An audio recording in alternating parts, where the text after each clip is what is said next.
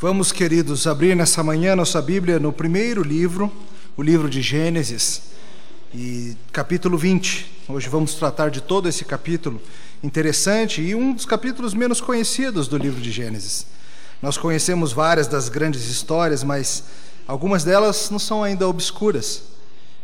Hoje você vai ter a oportunidade de aprender o que a Bíblia fala sobre o encontro de Abraão com Abimeleque. Gênesis capítulo 20 Vamos, primeiramente, nesse instante, ler apenas até o verso 8 e mais adiante a gente vai avançando no capítulo. Gênesis 20, verso 1. Assim diz a palavra do nosso Deus. Partindo Abraão dali para a terra do Neguebe, habitou entre Cádiz e Sur e morou em Gerar. Disse Abraão de Sara, sua mulher: Ela é minha irmã. Assim, pois, Abimeleque, rei de Gerar, mandou buscá-la. Deus, porém, veio a Abimeleque em sonhos de noite e lhe disse: Vai ser punido de morte por causa da mulher que tomaste, porque ela tem marido. Ora, Abimeleque ainda não havia possuído, por isso disse: Senhor, matarás até uma nação inocente? Não foi ele mesmo que me disse: É minha irmã? E ela também me disse: Ele é meu irmão? Com sinceridade de coração e na minha inocência foi que eu fiz isso. Respondeu-lhe Deus em sonho: Bem sei que com sinceridade de coração fizeste isso. Daí o ter impedido eu de pecares contra mim e não te permiti que a tocasses. Agora, pois, restitui a mulher a seu marido, pois ele é profeta e intercederá por ti, e viverás. Se, porém, não lhe restituires, sabe que certamente morrerás, tu e tudo o que é teu. Levantou-se Abimeleque de madrugada e chamou todos os seus servos e lhes contou todas essas coisas, e os homens ficaram muito atemorizados. Até aqui a palavra do Senhor, vamos orar. Obrigado, Senhor, pela tua santa palavra e pelos registros históricos impressionantes e importantes de nossos patriarcas. Nós pedimos, Senhor, que nos ajude a aprender acerca dessa história e que nos ajude a ver a grande obra de redenção em nosso favor. No nome de Jesus. Amém. Querido, querida, você já cometeu o mesmo erro doméstico duas vezes? Alguma tarefa que parece tão fácil, mas você simplesmente não consegue aprender. Digamos, o lugar de guardar sapato. Para alguns homens é uma dificuldade enorme. Você coloca o seu sapato quando você chega da rua num lugar que não faz muito sentido. Sua esposa diz: Meu amor, o barro em cima da mesa prejudica a nossa saúde. E você fala assim: Ah, é mesmo, querida, é claro, vou fazer isso. Chega no dia seguinte, onde você põe o sapato? Em cima da mesa. Você não faz isso, não? Ufa, ainda bem. Mas, sabe quanto tempo de casamento levou para eu aprender a colocar o sapato no lugar certo? Quando eu aprender, eu te conto. e no trânsito? Você sabe muito bem que aquele primeiro retorno, se você pegar aquele primeiro retorno, você vai ficar preso num semáforo porque vem um pessoal dali, e você sabe que você tem que pegar o segundo retorno. Mas aí vem você dirigindo, ouvindo seu Creedence Clearwater, ou seja, o que for que você escuta dirigindo, e quando você vê onde você está, no primeiro retorno. Ou no seu computador. Você sabe muito bem que você precisa fazer backup das coisas, não sabe? Que computadores quebram, pegam vírus. Um dia você perde uma coisa importante e você passa os seis meses seguintes fazendo o quê? Salvando tudo triplamente. Dropbox, pendrive e HD externo. Qualquer besteirinha que você faz, você salva. Mas aí você começa a se esquecer e um dia, um dia lá se vai a sua monografia, porque você esqueceu do backup.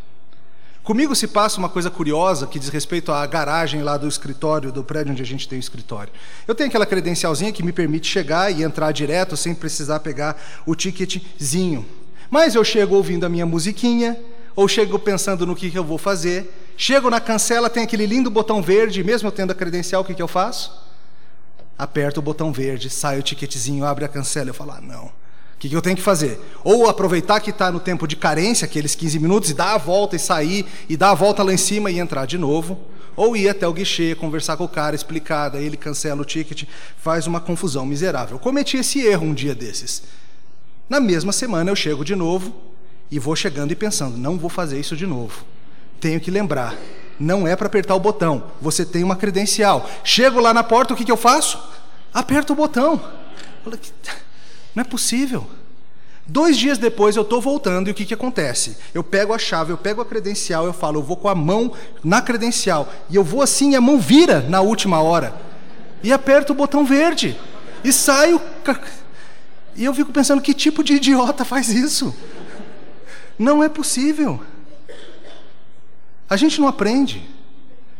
E o pior é que a gente faz isso com coisas que não são meras questões inofensivas como um problema de computador, um problema de ticket de estacionamento. O pior de tudo é que nós somos assim e nós repetimos nossa tolice em coisas que dizem respeito à, à santa, justa e boa lei de nosso Deus. A gente aprende com o erro, mas a gente logo desaprende depois. Você sabe do que, que eu estou falando. Eu espero que ao ler essa história de Abraão e esse começo, e você encontra Abraão repetindo de novo aquilo que ele fizera no Egito, falando sobre sua esposa ser sua irmã e sua esposa ser tomada. Eu espero que você olhe e fale assim: não é possível, Abraão. Não é possível. Não acredito. Depois de toda aquela confusão, você faz de novo. Mas ao mesmo tempo, com uma análise um pouquinho mais honesta, eu espero que você saiba que você entende muito bem como que é possível. Porque você conhece alguém que nem Abraão, não conhece? Alguém que sabe melhor, sabe corretamente, sabe o que é certo, mas que de novo e de novo volta aos velhos padrões. Você conhece alguém assim? Mesmo quando essa coisa é destruidora? Mesmo quando é pecado? Mesmo quando é algo que vai trazer consequência para a gente amada e você vai lá e faz de novo? Você conhece alguém que nem Abraão? A grande pergunta que a gente vai precisar lidar hoje é: será que Deus tem alguma coisa para fazer com gente que nem eu e você? Que insiste em apertar aquele botão verde de novo e de novo?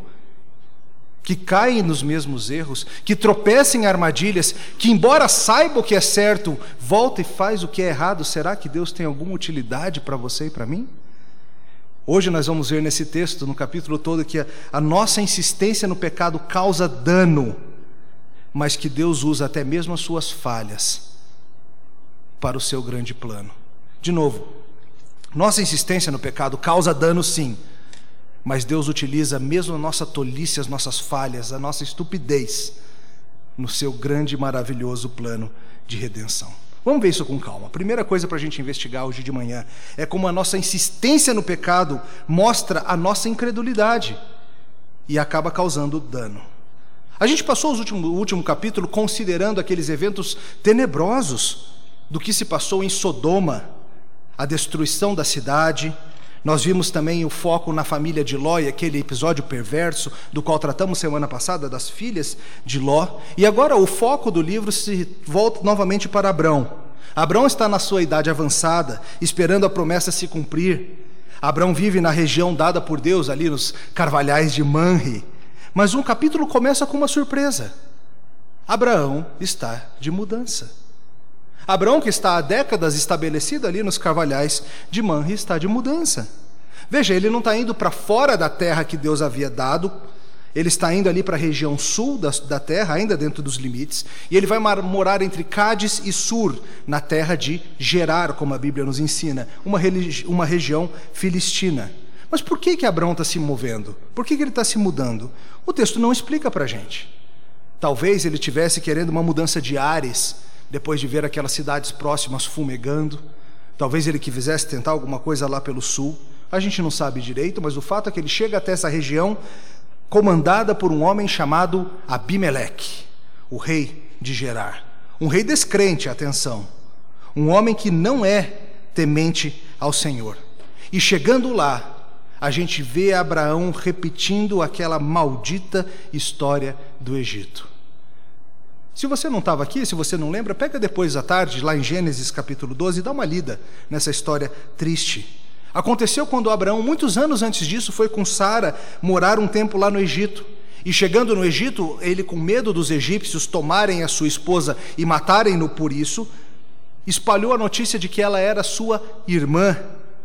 Assim, eles, o plano dele era: as pessoas vão me tratar bem, porque vão querer casar com a minha esposa, achando que é minha irmã, mas vão me tratar bem, e aí o tempo passa, eu vou embora e fica tudo bem. Mas seu plano saiu pela culatra, explodindo na sua cara, quando o faraó, o próprio faraó do Egito, resolveu que incluir Sara no seu harém. Chega um ponto em que Deus traz punição sobre o Egito, traz praga sobre o Egito, misericordiosamente salva Abraão, salva Sara e leva eles embora. Lição aprendida, a duras penas. Lição aprendida, certo? O tempo passa, as décadas avançam e Abraão de novo se encontra em terra estranha. Ele chega em Gerar e qual é o plano que vem à sua mente? Sara está em idade avançada, mas continua linda, a ponto de Abraão ficar preocupado. E a ponto de Abimeleque, o rei, se interessar. Veja, mais tarde a gente vai ler que ela era sua meio, meia irmã, mas Abraão está aqui usando de uma meia-verdade para enganar e para fazer o seu objetivo. E ele chega, é minha irmã, pessoal. E o pessoal fala, linda sua irmã. O rei quer para ele.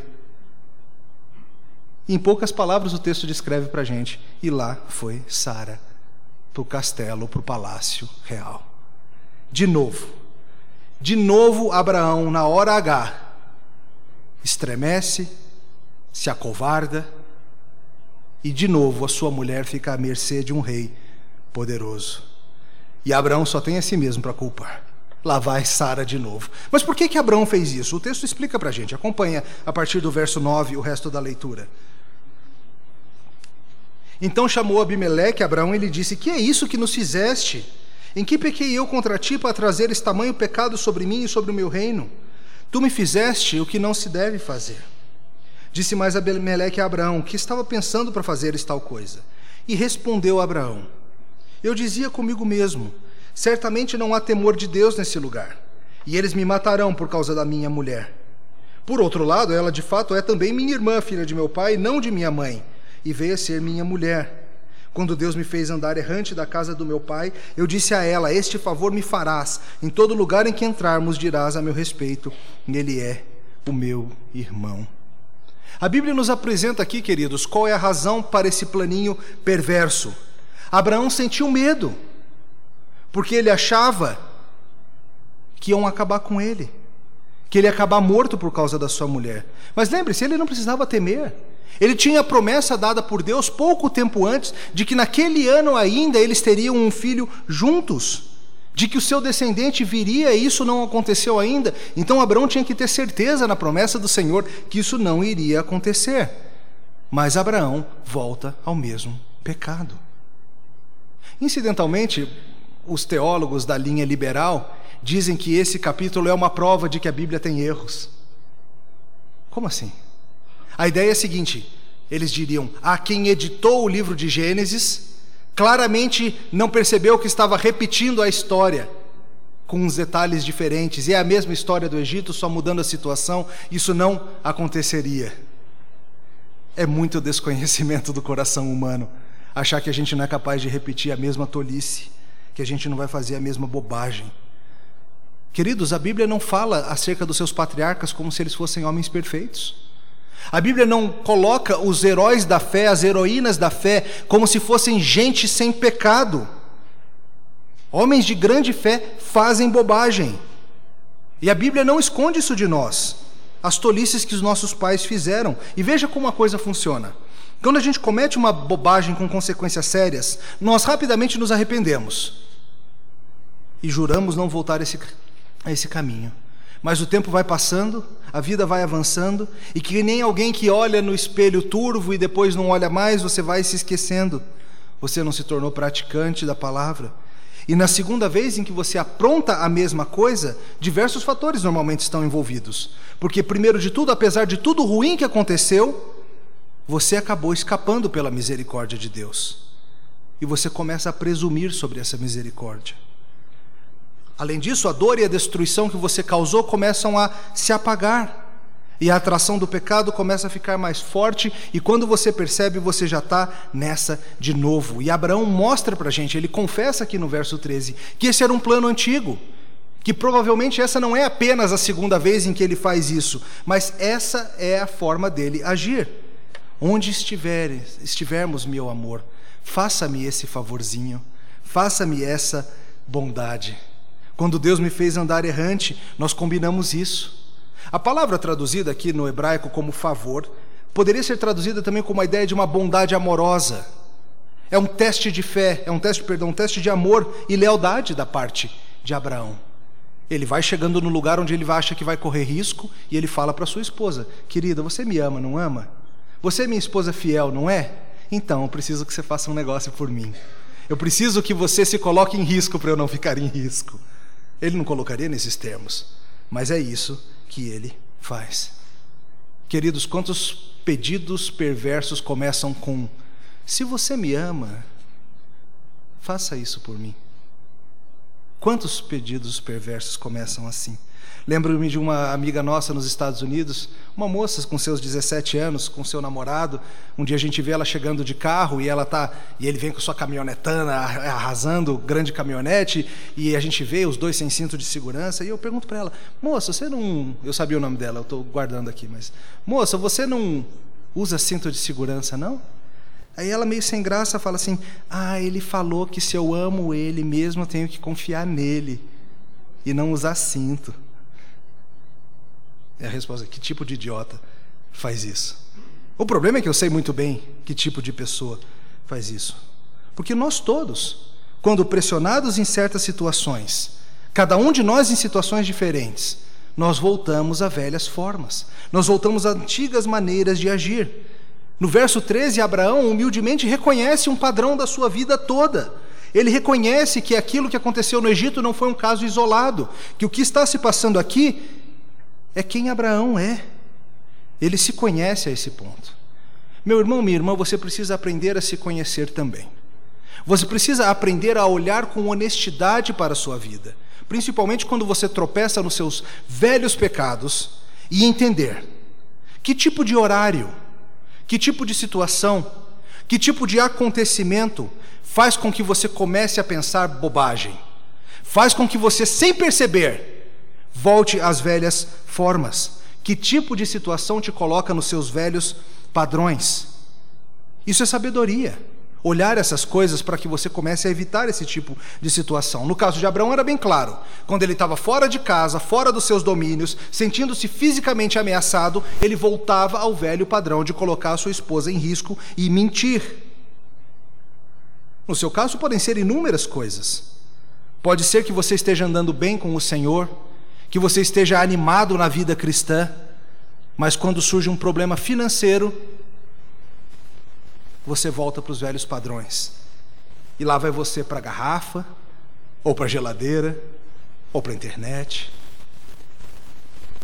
Pode ser que tudo ande bem na igreja, mas você tem uma certa mania de perseguição e um dia alguém te olha torto, ou alguém não fala contigo, ou alguém diz uma palavra um, um tanto ríspida e você, sem saber o contexto do que aconteceu, aí você já volta para o seu velho padrão de autocomiseração: ninguém se interessa por mim, ninguém quer a vida comigo, ninguém gosta de mim. Que tipo de momento faz com que você exploda no seu lar? Qual é o tipo de situação que causa uma explosão de ira para com seu cônjuge, para com seus filhos, para com seus pais? Qual é o tipo de coisa que te faz voltar aos seus velhos pecados? O que, que atiça e atrai o seu coração? Cristão, aprenda dos seus erros. Abraão, a essa altura da vida, já sabe. Ele continua fazendo, mas agora ele vai ver, e creio que agora vai mudar. Uma análise honesta do coração, reconhecendo quem nós somos, pode ser extremamente útil para nossa santificação. Abraão volta para a velha segurança do seu pecado. Ele esquece que agora ele é livre. Ele esquece que agora ele está unido a Cristo. Ele esquece que ele não é mais escravo do pecado e ele se coloca de novo debaixo da servidão do pecado. Mas lembre-se que o pecado nunca afeta só você. A incredulidade de Abraão não afeta somente ele, a incredulidade vai adiante e afeta outros. E geralmente quem acaba sofrendo mais pelo teu pecado não é nem você, mas como nesse caso é a pessoa que está próxima. Muitas vezes a pessoa amada. No caso, Sara. Queridos, a nossa infidelidade tem resultados terríveis. A nossa covardice, a nossa infidelidade, a nossa incredulidade pode fazer com que outros pequem. É isso que está acontecendo aqui. Pode ser que por causa do teu medo você coloque alguém em outra situação complicada. Pode ser que por falta do teu domínio próprio teus irmãos venham a pecar. Não é para desculpar o pecado do outro, mas muitas vezes é nossa atitude de falta de fé que coloca nossos irmãos em situação pecaminosa. Quando você mente para se livrar de um problema, por exemplo, e aí as pessoas vêm perguntar para quem está próximo de você sobre aquilo, e você coloca os seus amados numa terrível situação de ou ter que mentir também, ou te entregar. E assim vai. Abraão continua pecando. O pai da fé, o justo, aquele que conhece o pacto divino, aquele que corajosamente pegou espada e uma força de elite para enfrentar reis estrangeiros, aquele homem é capaz de repetir os velhos padrões do pecado. E queridos, essas histórias bíblicas nos são extremamente úteis para tirar qualquer ilusão acerca de quem nós somos mesmos. Essas repetições nos lembram quem nós somos. É pecado, é traição, mas nas mãos de Deus isso aqui vai nos ser útil para mostrar que mesmo quem está crescendo, mesmo quem conhece a Deus, continua gente pecadora desesperadamente necessitando de Cristo. Isso é muito importante, porque, como Paulo combateu em Romanos 6, nós temos essa tendência de permanecer no pecado. Mas nós temos que nos lembrar: pecado machuca todo mundo. O pecado de Abraão machuca Sara. Lá vai Sara, agora, essa altura da vida, de novo morar num harém, de novo correndo riscos, de novo tendo a sua honra ameaçada. A machuca Abimeleque e sua turma. Porque a gente vai ver já, já na história, a esterilidade toma conta da casa de Abimeleque. Já tinha causado dano lá no Egito e agora causa dano aqui. Deus trouxe praga sobre o Egito por conta dessa história. Abraão, que foi chamado para ser uma bênção para as nações, está sendo maldição para as nações. De novo. E machuca, é claro, o próprio Abraão, que vai crescer, mas deveria crescer de outra forma, que é culpado pela lentidão da sua própria santificação. E é importante que você entenda, querido, que você pode ser fonte de ajuda ou de tropeço para a santificação dos que estão ao seu redor. E hoje você precisa pensar seriamente acerca disso. Há cristãos que são sérios na caminhada da vida e há cristãos que não levam a vida tão sério assim. E sabe, meu querido, você não vai machucar só você se você não leva a vida com Cristo a sério, mas você vai acabar fazendo aqueles que estão ao teu redor tropeçarem também. E talvez o problema seja justamente que você evita a companhia de cristãos sérios e maduros, porque te incomodam acerca de quem você é. O nosso pecado nos faz ver quem nós somos. O nosso pecado nos lembra que nós não chegamos lá. E quando a gente recai nesses velhos padrões, a gente fica assustado, e isso é bom. Esses dias com Débora doente, eu tenho sofrido não somente a aflição de ver uma filha doente, mas a aflição de ver como eu volto no meu coração para velhos padrões de ansiedade e desconfiança acerca do Deus que já me provou de novo e de novo quem Ele é e o que Ele faz por mim. E essas coisas fazem com que a gente dependa ainda mais dEle. Nós somos de Cristo, Ele está agindo em nós e Ele nos chama para participarmos da obra de santificação na vida uns dos outros. E eu te pergunto: você vai ser apoio ou tropeço para o irmão que está aqui na igreja contigo hoje? Você vai ser apoio ou tropeço para a tua namorada? Vai fazer com que a vida dela fique mais difícil ou mais fácil para seguir a Cristo? Você vai ser apoio ou tropeço na vida dos teus filhos? Ensinando-os, cuidando deles, contribuindo para a santificação deles, ou você vai ser mais um obstáculo que eles vão ter que enfrentar na caminhada da santificação. Queridos, essa é a primeira coisa que a gente precisa ver. Pecado causa dano, pecado causa tropeço. Mas e Deus? O que, que Deus vai fazer nessa história toda? O que, que Deus vai fazer com esse servo inútil que, quando pressionado, volta a agir que nem moleque? O que, que Deus vai fazer com esse tipo de idiota? Oh, que bom que você perguntou. Nosso segundo ponto. Deus intervém para nos salvar da nossa tolice, executando o seu plano glorioso. Vamos reler o começo do capítulo. A partir do verso 1, vamos ver sobre esse sonho que ele tem. Verso 3, perdão. Deus, porém, veio a Abimeleque em sonhos de noite e lhe disse: Vai ser punido de morte por causa da mulher que tomaste, porque ela tem marido. Ora, Abimeleque não havia possuído, por isso disse: Senhor, matarás até uma nação inocente? Não foi ele mesmo que me disse, é minha irmã, e ela também me disse, ele é meu irmão? Com sinceridade de coração, era minha inocência foi que eu fiz isso. Respondeu-lhe Deus em sonho: Bem sei que com sinceridade de coração fizeste isso. Daí o ter impedido eu de pecares contra ti e não permiti que a tocasses. Vamos ali para o verso 14 e ver o final da história. Então Abimeleque tomou ovelhas e bois e servos e servas e os deu a Abraão. E lhe restituiu a Sara, sua mulher. Disse Abimeleque: A minha terra está diante de ti, habita onde melhor te parecer. E a Sara disse: Dei mil ciclos de prata a teu irmão, será isso compensação por tudo quanto se deu contigo. E perante todos está justificada. E orando a Abraão, sarou Deus Abimeleque, sua mulher e suas servas, de sorte que elas pudessem ter filhos, porque o Senhor havia tornado estéreis todas as mulheres da casa de Abimeleque, por causa de Sara, mulher de Abraão. Queridos, Deus tem um grande plano. Deus tem um grande plano. É sobre isso que nós lemos mais cedo em Efésios capítulo 2.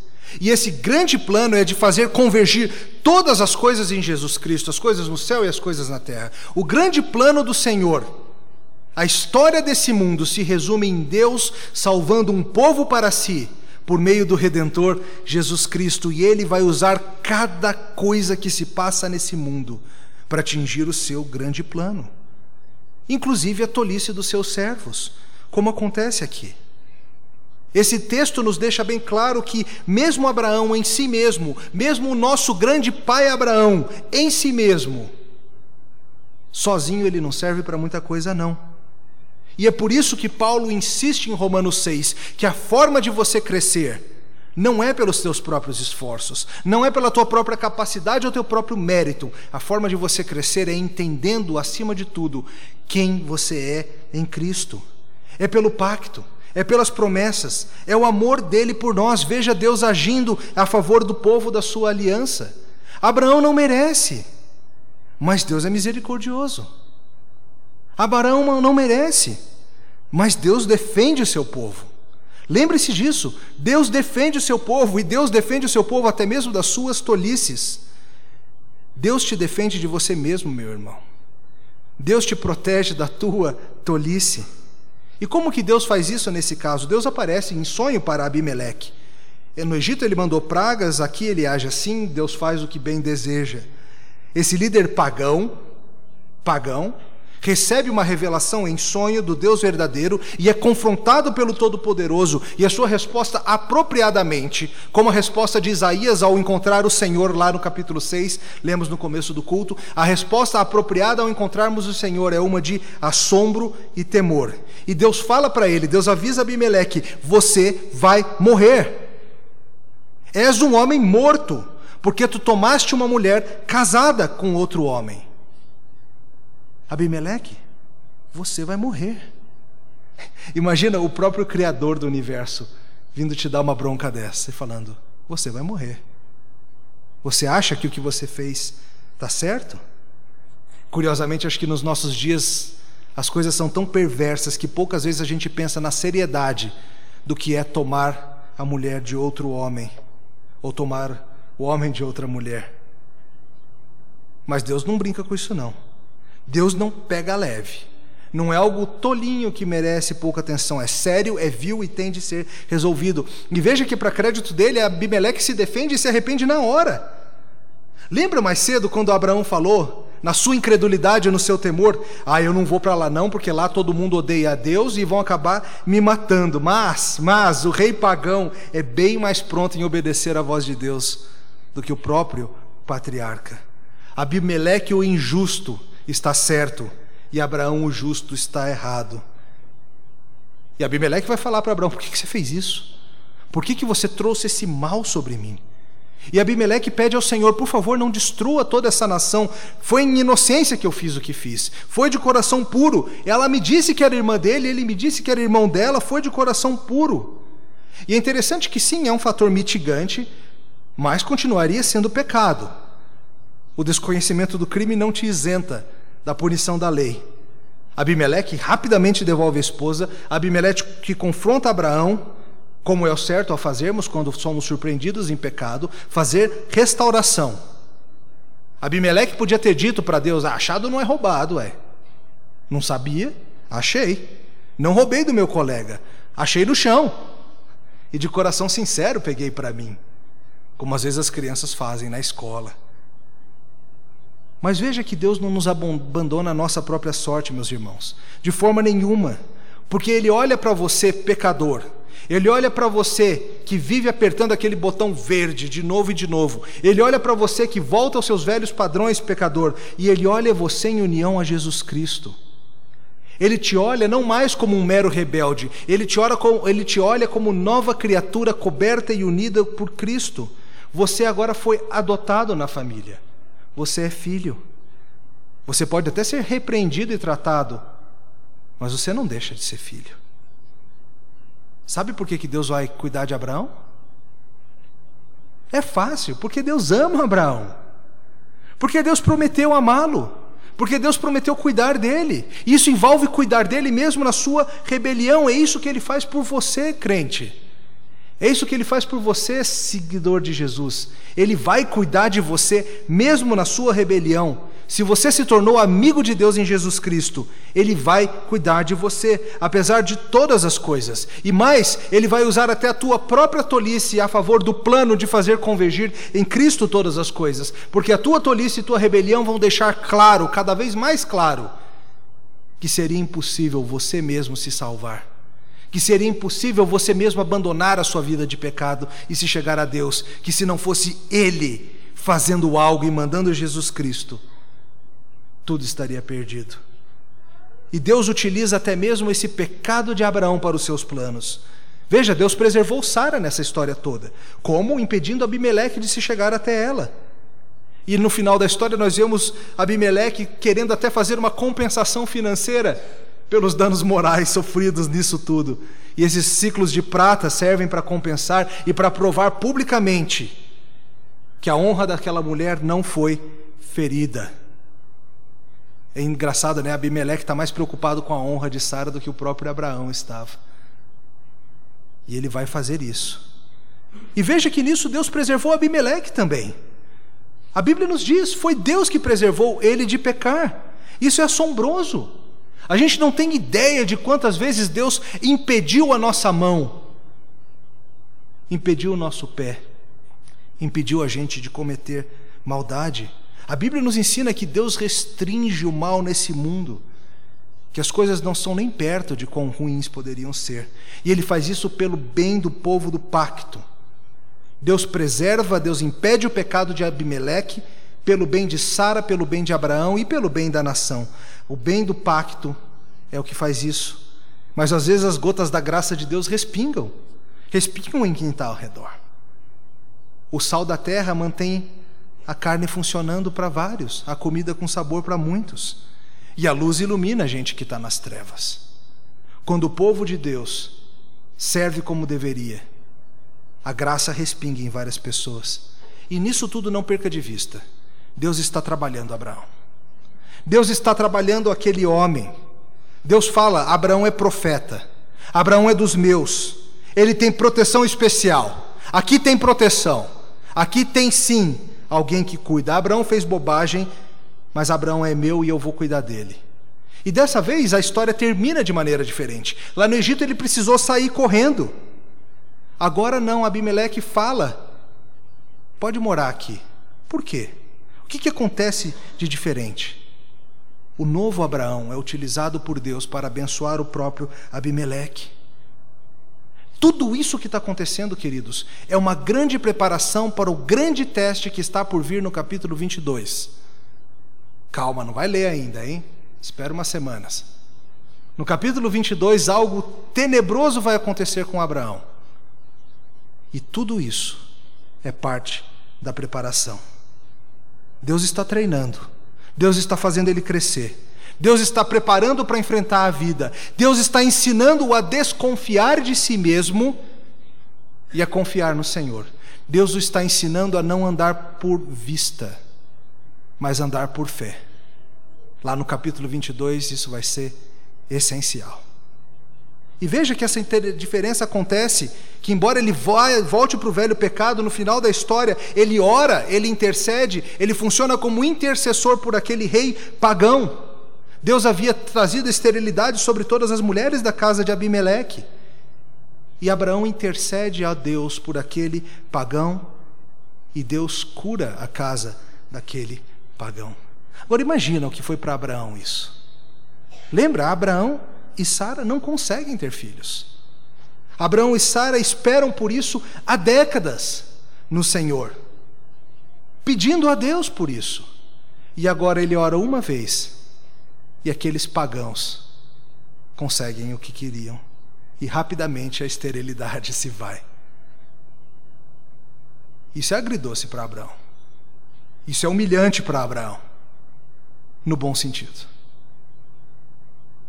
É importante que a gente diminua para que ele cresça em nós. Como um comentarista fala, Deus é capaz de usar missionários incompetentes que nem nós. Meu irmão, minha irmã, talvez você olhe para a sua vida e você veja os erros do passado, e você veja os erros do presente, e você pense que você não tem muito como ser útil no reino de Deus. É, ele, Deus vai usar os presbíteros da igreja porque eles são homens perfeitos. Eu conheço eles, deixa eu te falar. São não. Eles me conhecem também.